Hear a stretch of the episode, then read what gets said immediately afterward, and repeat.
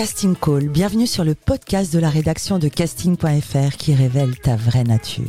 Ici, on va parler casting, témoignages exclusifs, des rencontres avec des professionnels, les clés les secrets pour devenir un artiste et surtout en vivre. Casting Call, c'est ton nouveau coach audio qui te permet de poser ton premier pas sur ton chemin de l'éveil et de la réussite. Ose enfin devenir celui dont tu rêves.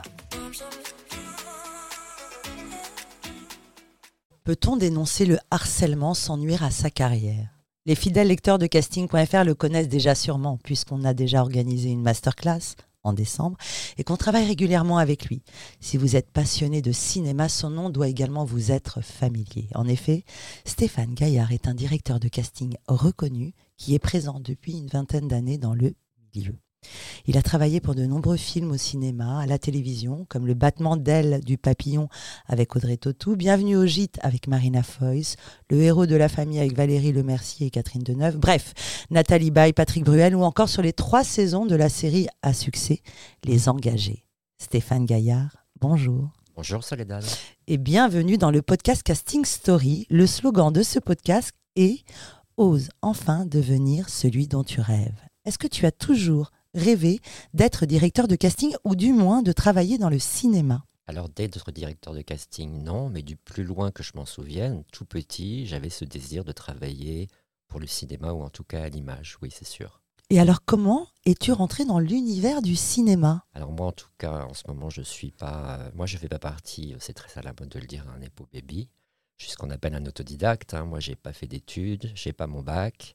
Du coup bah, je frappais aux portes on aime ces histoires. Voilà, aux portes des productions avec un CV euh, vide en disant mhm. je peux faire tout et n'importe quoi. Et un jour, encore une fois, la chance des rencontres, la disponibilité aussi. Je rencontre quelqu'un qui me dit écoute, Michel Serrault, le comédien, recherche un assistant. Est-ce que ça te dirait de le rencontrer? Il m'organise une rencontre. Je rencontre Michel et c'est vrai que voilà, tout à coup, il y a eu un désir commun. En tout cas, c'est lui qui décidait, qui a dit voilà, tu vas, voilà, tu vas travailler avec moi. Et comment es-tu devenu, devenu pardon, directeur de casting? C'est un long parcours en fait. C'est vraiment Michel Serrault m'a tout appris. Hein. Vraiment, d'abord j'étais avec lui, j'étais avec lui H24, donc j'étais là lors des tournages. Donc euh, j'ai rencontré de grands metteurs en scène comme Claude Sauté ou euh, Claude Chabrol. Ensuite, euh, il m'a expliqué beaucoup les plateaux de tournage, comment ça se passait, la lumière, la position des caméras, et puis surtout, il m'a appris à lire les scénarios. Voilà. Est-ce que tu pourrais nous définir le métier de directeur de casting qui fait rêver Tous les artistes rêvent de passer un casting? Qu'est-ce que c'est qu'un directeur de casting? Raconte-nous bien. Un directeur de casting, c'est une personne qui est missionnée par un producteur, donc celui qui l'engage et le contractualise pour travailler en collaboration artistique avec un réalisateur et une réalisatrice, dont c'est le scénario original ou pas, ça, c'est différent pour euh, trouver, euh, l'accompagner en tout cas, pour trouver, faire la distribution artistique, donc qui va incarner quoi euh, par rapport au personnage. Depuis 20 ans, tu es donc directeur de casting. Qu'est-ce que tu peux dire du métier? Comment a-t-il évolué? Bah, le métier a beaucoup changé. Moi, j'ai je, 51 ans. J'ai fait mon premier casting en tant que directeur de casting. Je devais en avoir 24.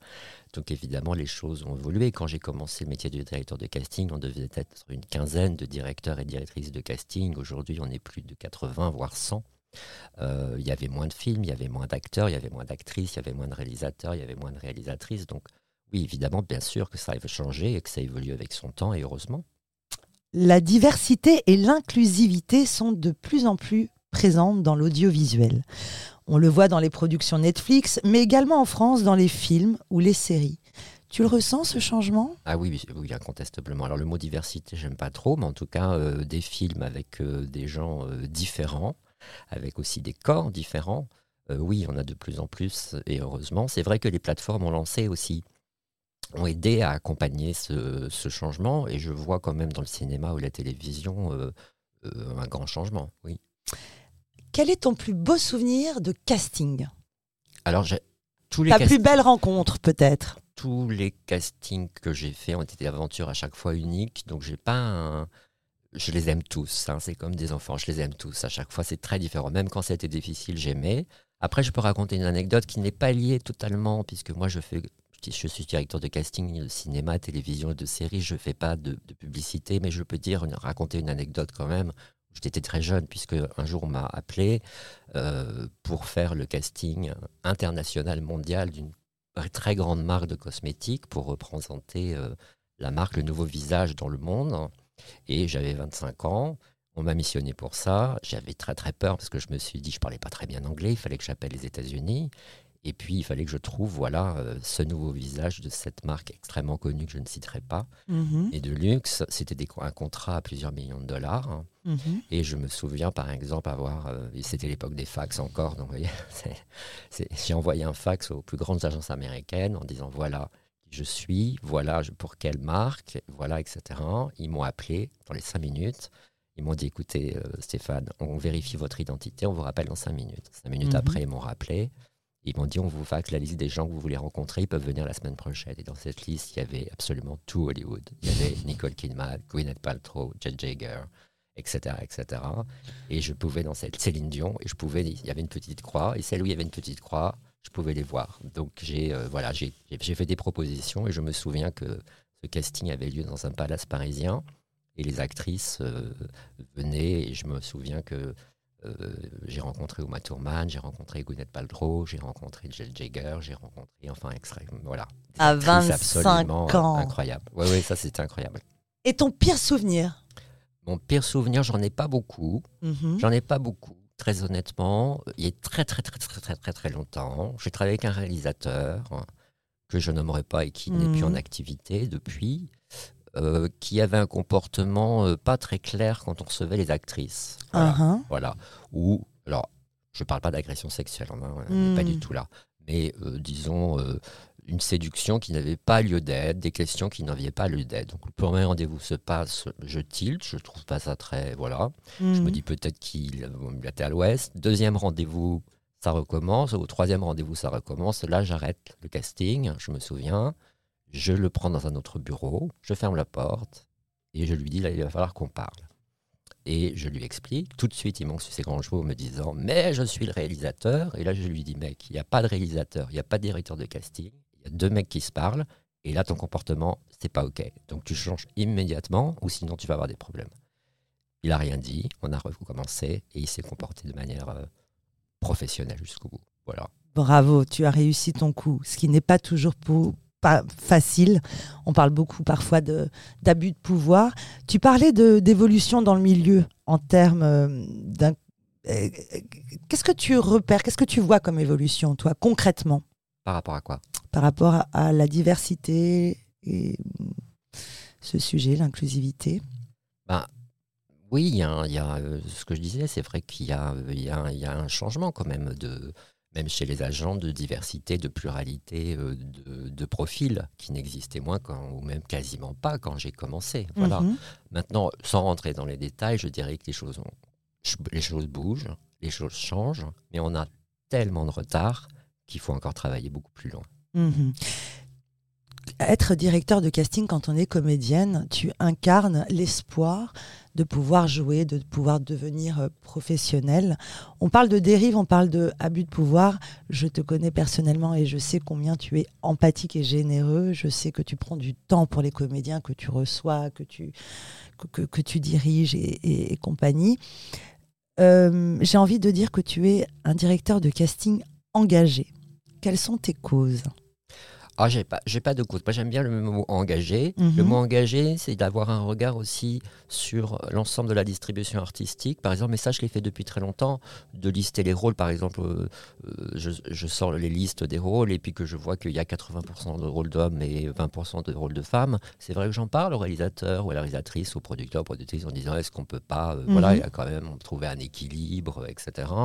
Pareil sur les, stéréotypes de rôles, voilà, où il y a certains rôles qui sont plus attribués aux actrices et certains rôles aussi qui sont plus attribués aux acteurs. C'est vrai que j'essaie de, voilà, de leur dire, on peut pas faire un peu original, et en plus c'est la réalité. Euh, Il y a aussi des hommes qui, euh, qui euh, incarnent cette profession, comme il y a aussi des femmes qui incarnent cette profession. Donc voilà. Mais je ne suis pas militant, hein, attention, j'ai beaucoup de respect pour les militants, mais le militantisme n'a pas la place dans mon bureau, mais par contre un engagement artistique de diversité, oui, ça c'est sûr. il y a une réalité, c'est que parfois, je dis pas souvent, mais parfois des comédiens ont dénoncé des attitudes abusives. Euh, de grandes comédiennes célèbres euh, ont parlé de tournages éprouvants. Euh, le mouvement MeToo, qu'en est-il en France? Ah bah, on a vu quand même Adèle Haenel a fait, a fait quand même mmh. boucher, les, boucher les choses, se lever à la soirée des Césars, hein, faire ce qu'elle a fait, lever son poing et dire la honte il euh, faut quand même avoir une grande force pour faire ça. Euh, euh, au milieu d'une série. Elle a très peu été soutenue. voilà. Ah, Personne ne s'est levé avec elle de mémoire, si? Non, non, non, mais elle, a créé un, elle a créé un mouvement ensuite, ça c'est sûr. Mhm. Donc voilà. Oui, non, non, il y a eu quand même, il y a eu quand même beaucoup de, beaucoup de changements. Alors d'après toi, Stéphane, est-ce qu'il y a un avant et après Adèle? Bah, Il me semble que Adèle a, a lancé un mouvement en, en, parlant simplement. Elle a aidé aussi beaucoup d'actrices à pouvoir dénoncer euh, des agissements, euh, des agressions sexuelles, voire des viols, du sexisme et de la misogynie. De même qu'il y a euh, des actrices qui ont lancé le mytho-théâtre, parce que Adèle parlait d'un milieu du cinéma, mais ça n'existe pas que dans le milieu du cinéma. Raconte-nous justement le mytho-théâtre. Bah, le mytho-théâtre, il n'est pas, il est, il est, pas différent finalement du, du mytho-cinéma, mais ça peut être aussi des comportements d'un professeur, ça a été dénoncé euh, d'un abus de pouvoir, de demander à une jeune actrice qui prépare une scène de, se déshabiller, de la forcer à embrasser un partenaire euh, dont elle n'a pas envie, etc., etc. Cette discrimination ou cet harcèlement dont on parle, euh, ça concerne quoi? Le genre, discrimination raciale ah bah, les, les, discriminations, elles sont, elles sont, elles sont plurielles. Hein, y a, euh, on voit bien que la parité en ce qui concerne les femmes, les actrices et les réalisatrices, elles ne sont pas, on n'en est pas encore là. La preuve en est euh, César 2023, meilleure réalisation, il n'y a pas une seule femme nommée. Ça veut mhm. dire qu'il y a quand même quelque chose qui ne va pas. En tout cas, on, peut se questionner. C'est vrai que euh, l'Académie des Césars a ouvert plus de votantes, donc de femmes. maintenant, il n'y a pas 50% de femmes qui votent, elles sont à 44%. Donc peut se poser cette question quand même. Nous sommes en 2023, meilleure réalisation que des hommes. Ouais. Et toi qui voyages énormément, tu, bon, je sais que tu vas à Londres, etc. Est-ce qu'il y a un, pays, un exemple euh, qu'on pourrait suivre qui t'inspire? Non, je ne sais pas, parce que les agressions sexuelles, les, viols, la misogynie, le sexisme, c'est quelque chose qui fait partie de l'ordre du monde. Mhm. Voilà, c'est ça qu'il faut changer. C'est tellement depuis des siècles et des décennies qu'évidemment, ça n'a pas changé en quelques années. Euh, en tout cas, il faut des gens euh, engagés et puis euh, il faut continuer à faire avancer les choses. Surtout pas parce qu'à moindre relâchement, ça va reculer. Mhm. Alors justement, avec tous ces mouvements, est-ce que tu as vu une différence de comportement quand tu reçois les comédiennes, même les comédiens? Est-ce que tu as, tu, tu, est-ce qu'il y a eu une évolution? Ah bah, moi, je ne sais pas trop, puisque moi, j'espère avoir un comportement correct et professionnel. Donc, euh, les acteurs et les actrices que je, reçois ont le même euh, comportement. Donc, on est là pour travailler de manière professionnelle, euh, dans une, ambiance bienveillante. Voilà. Mais je pense qu'il y a une prise de conscience quand même. Mais encore une fois, cette prise de conscience, si on ne la maintient pas, on revient très vite en arrière. Stéphane, j'ai une question très compliquée pour toi. Les stéréotypes, euh, ces injonctions raciales. Il y a quelques jours, je recevais un comédien asiatique et qui me disait ah ben chaque fois qu'on propose un casting, on cantonne au professeur de shiatsu euh, ou alors euh, le kung-fu, le machin. Je trouve ce sujet compliqué à gérer. J'aimerais avoir ton avis. Ah oui, c'est un sujet, euh, c'est pas compliqué, mais c'est un, sujet qui est, c'est simplement c'est de la discrimination. Mais c'est vrai que euh, les acteurs euh, non blancs, mhm. en général, oui, peuvent être assignés. c'est l'assignation en fait. Voilà, je suis asiatique et je travaille dans un, restaurant asiatique, etc. Alors, on vient de très loin. Heureusement aussi, quand même, il y a de l'évolution et il y a des changements. Notamment, je pense que les plateformes hein, ont, ont avec la diversité de rôles, on, fait un peu bouger les choses. Voilà. Il y a de plus en plus d'acteurs et d'actrices. Moi, je vais dans les cours, je vais les voir et je vois de la, diversité. Hein. Je ne vois pas que des blancs, euh, ce que je voyais il y a 25 ans. Euh, malgré tout, euh, obtenir un rôle important ou même secondaire important pour un acteur non blanc, si dans le scénario ce n'est pas écrit que c'est pour tel ou tel acteur, ça reste difficile, voire impossible. Donc oui, il y a un travail à faire, ça c'est évident. Stéphane, d'après toi, ces comédiens qui subissent de la discrimination, euh, qu'est-ce qu'on peut leur conseiller? Faut-il le dénoncer? Euh, un, jeune comédien asiatique, si on lui propose un rôle de professeur de kung-fu euh, pour jouer une première fois un premier rôle, doit-il dire non? Ah bah ça c'est une question assez vaste, c'est plutôt la question, je reprends, de l'assignation selon l'identité de la personne. C'est des stéréotypes et de clichés qu'il faut, qu'il faut casser. Euh, après, euh, chacun et chacune est responsable aussi de, de, ses choix. Est-ce que je peux te donner mon avis et tu me dis s'il est correct ou oui, bien sûr. Je pense qu'il faut accepter. C'est-à-dire, j'entends par accepter, saisir l'opportunité de jouer, d'être sur le tournage et ensuite de prouver, montrer avec des vidéobooks et son talent qu'on peut jouer autre chose. Est-ce que je me trompe ou tu penses que c'est la bonne voie? D'ailleurs, toutes, les, toutes les réponses sont valides pour moi. Donc ça, c'est ton ressenti et ça, c'est ta parole. Donc, euh, mhm. donc je, vais pas, je ne vois pas comment je peux... Mais quel conseil tu donnerais, toi? Je peux aller, À ce jeune comédien, son premier rôle, c'est prof de kung-fu. Qu'est-ce qu'on fait? Ah bah si ce premier rôle, j'ai envie de lui dire vas-y, mon chéri, c'est idiot de pas. Hmm. Voilà, j'espère pour toi, simplement qu'à l'avenir, on va pas te cantonner sans mhm. jeu de mots, avec les personnages asiatiques, on peut le faire, hein. euh, à, ses rôles, quoi. Parce que sinon, c'est d'un ennui pas possible. Est-ce que tout cela a eu des répercussions sur ta carrière? Parce que tu n'es pas militant, mais engagé.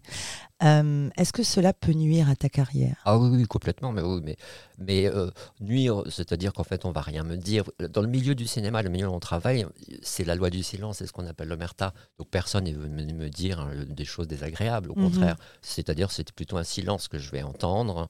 Mais finalement, c'est pas plus mal parce que les gens, finalement, qui ne, qui ne me suivent pas ou qui ne m'aiment pas ou qui n'ont pas envie de travailler avec moi, j'ai pas non plus envie de travailler avec eux. Donc moi, je ne je, viole pas les portes, vous voyez, je vais mmh. enfoncer les portes avec quelqu'un, de toute façon, avec qui j'ai pas en travaillé. Donc finalement, ça fait une sélection naturelle. les gens qui travaillent avec moi, ils savent pourquoi ils, travaillent avec moi, parce que je vais mmh. leur apporter. Pour tous ces comédiens, ces acteurs qui euh, aimeraient passer des castings avec toi et qui parfois ont leur confiance ou leur estime de soi à dure épreuve, quels conseils pourrais-tu donner? Ah, c'est toujours difficile, la confiance en soi. Même moi, en tant que directeur de casting, je vais vous dire, quand je commence un casting, j'ai l'impression, c'est exactement comme les acteurs ou les actrices que j'entends témoigner quand ils commencent un film en disant j'ai l'impression que je ne sais rien. Moi, c'est pareil. Je me dis mais comment je vais faire? Euh, Tout est toujours, euh, tout est toujours nouveau. Donc j'ai pas, pas de recette pour la confiance, mais en tout cas, euh, la seule manière moi de la contrer, c'était dans le mouvement, c'est-à-dire de travailler, de faire, de faire, de faire, de faire. Mm-hmm. Et quelles sont les qualités, enfin les qualités? Qu'est-ce que tu dirais aux comédiens? Qu'est-ce qu'il faut travailler euh, pour pouvoir prétendre et devenir euh, comédien? Bah Pour devenir comédien, c'est un métier. Donc, comme un mhm. violoniste euh, ou un pianiste fait ses gammes, un acteur ou une actrice fait ses gammes de manière différente. Mais je ne connais pas de, le talent. tout d'un coup, va pas vous tomber sur la tête si vous ne travaillez pas. Donc, c'est travailler, travailler, travailler, travailler. De différentes manières, d'ailleurs peut aller au cinéma, on peut aller au théâtre, on peut aller voir une expo, euh, on peut se traininger en se, en se filmant avec des camarades, faire des courts-métrages, etc. Mais c'est tout le temps travailler ses gammes. Tu travailles exclusivement avec des agents ou tu cherches des comédiens en herbe sur Internet ou tu te déplaces dans les cours? Quelle est ta méthode de travail? Moi, je suis très curieux, donc je vais absolument partout.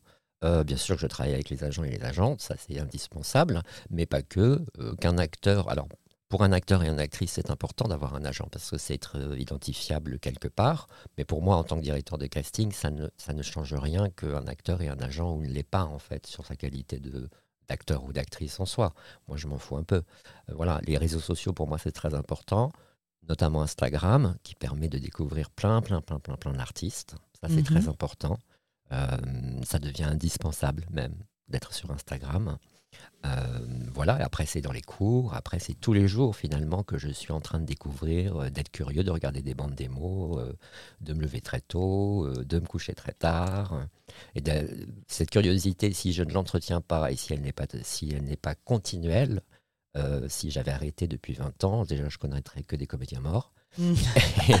et, et, puis surtout, je serais totalement hors, hors, circuit, hors Mhm. circuit parce qu'il y a tellement de jeunes qui arrivent, tellement de jeunes qui arrivent. Que peux-tu nous dire du métier de directeur de casting qui a quand même pas mal évolué? La fameuse self-tape. Oui. Attention à ne pas confondre avec sex-tape, mais qu'est-ce que c'est ouais. que ce self-tape qui vient d'arriver? Raconte. Ah bah, euh, alors moi, je suis un peu mal placé pour en parler parce que moi, je n'en fais pas. Mhm. Et je n'en ferai jamais.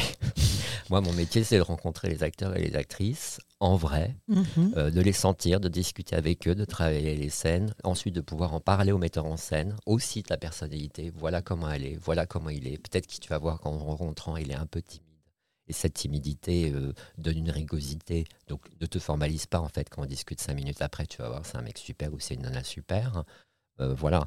Donc alors après, la réalité est que j'entends que les acteurs et les actrices ne- n'ont pratiquement que ça. On fait des self-tape, on fait des self-tape, on fait des self-tape. Mhm. Je peux pas tellement dire plus puisque je n'en fais pas, ça ne m'intéresse pas.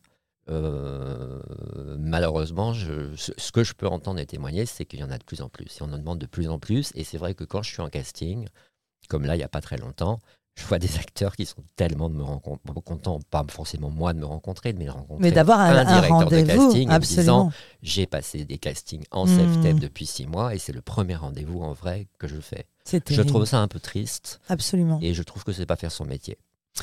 En tant que directeur de casting, toi, euh, qu'est-ce que tu pourrais nous dire euh, Quels conseils tu pourrais donner à ces artistes justement pour se préparer au mieux quand on passe un casting T'as un petit secret, t'as un petit truc Comment faut se présenter? Non, je n'ai pas de secret. c'est- que du travail. Déjà, on apprend en, amont, j'envoie la scène euh, quand on va travailler euh, en casting. Donc, plus, je laisse un plus ou moins du temps en fonction de la difficulté de la scène. Si c'est une petite scène, euh, dans deux- jours, on peut se voir. Si la scène est un peu plus longue, je vais laisser peut-être une semaine. Voilà. Moi, ce que j'attends en casting, en fait, avec l'acteur ou l'actrice, c'est qu'ils se rendent disponibles. La, la base, c'est d'apprendre le texte. Mais le texte, c'est qu'un support à jouer une situation, donc c'est le minimum d'apprendre son texte, sinon euh, je vois pas comment on peut jouer. Mais ensuite de ça, c'est se rendre disponible. Souvent, je vois des acteurs, euh, ça c'est des acteurs plus verts, plus jeunes, je vois bien qu'ils ont énormément travaillé en amont. Mhm. Je, on n'est pas à l'école, je vais pas leur demander comment tu as travaillé, mais je vois. Mais ils ont tellement travaillé, tellement travaillé que le jour J, moi je suis que dans le moment présent. Il me dit oui, mais moi j'avais prévu que. Je lui dis mais oui, mais moi j'ai rien prévu avant Ah de te voir. Maintenant, quand je te vois, j'ai envie qu'on aille sur ce chemin. Et ils ont tellement travaillé qu'ils n'arrivent plus à défaire cette petite musique. Et on n'a pas le temps, en fait, de défaire en casting. Ça dure 30 minutes. Laisser place à un peu plus de spontanéité, Pas de la spontanéité, se rendre disponible. se rendre disponible. C'est un métier particulier, acteur, parce qu'à la fois, c'est une technicité et en même temps un consentir et un lâcher prise. Et c'est, il faut les deux. Mhm. Concernant euh, ce pouvoir, ce- cet abus de pouvoir, est-ce que toi, tu as ressenti parfois la fragilité de ces comédiens face à toi? En tant que directeur ou directeur de casting, de facto, on est dans une position de pouvoir par rapport à un jeune acteur ou une jeune actrice ou même euh, plus âgé qui viendrait nous voir parce que euh, en demande. Être devant une caméra, c'est aussi se rendre fragile, hein, parce que les acteurs et les actrices, ils sont leur propre empreinte instrument, ils sont eux-mêmes avec leur corps. Donc oui, il y a un respect à avoir et euh, une, euh, une, comment dire, euh, avoir conscience de Mhm. cette position et ne pas en abuser. Tu es empathique, je te connais dans la vie et je te connais avec cette générosité. Euh, les gens te contactent beaucoup sur, sur Instagram. Je, tu te lances toi-même dans l'accompagnement, je crois. Tu as envie de, d'accompagner, tu fais du training, on travaille les textes, tu prépares des... C'est des choses que tu commences à faire. Bah, en fait, ça fait longtemps quand même que je suis sollicité. euh, Mhm. ça fait très longtemps que je suis sollicité pour faire des masterclass ou bien de faire euh, participer à un- comme intervenant à un stage de casting, etc. On me l'a proposé depuis il y a très très très longtemps. Pendant très très très longtemps, j'ai refusé. Je me sentais pas encore légitime Uhum. euh, pour, euh, pour transmettre. Et voilà, avec l'âge, maintenant j'ai 51 ans. Et puis, c'est quelque chose que j'aime faire. Donc, euh, oui, quand La on me- transmission. quand on me le propose euh, euh, et que c'est des conditions professionnelles, oui, je, je suis toujours très heureux de le faire. Ouais. Parle-nous de ton actualité. Bah alors, en ce moment, je suis en train de préparer un premier long métrage dont le personnage principal, enfin l'acteur principal sera Michael Gregorio et que je suis en train de, voilà, de, de- de trouver euh, qui va l'entourer. On pourra donner toutes les informations des profils que tu recherches. Oui. Stéphane, un grand merci pour ce moment et à très bientôt. Merci Soledad, à bientôt.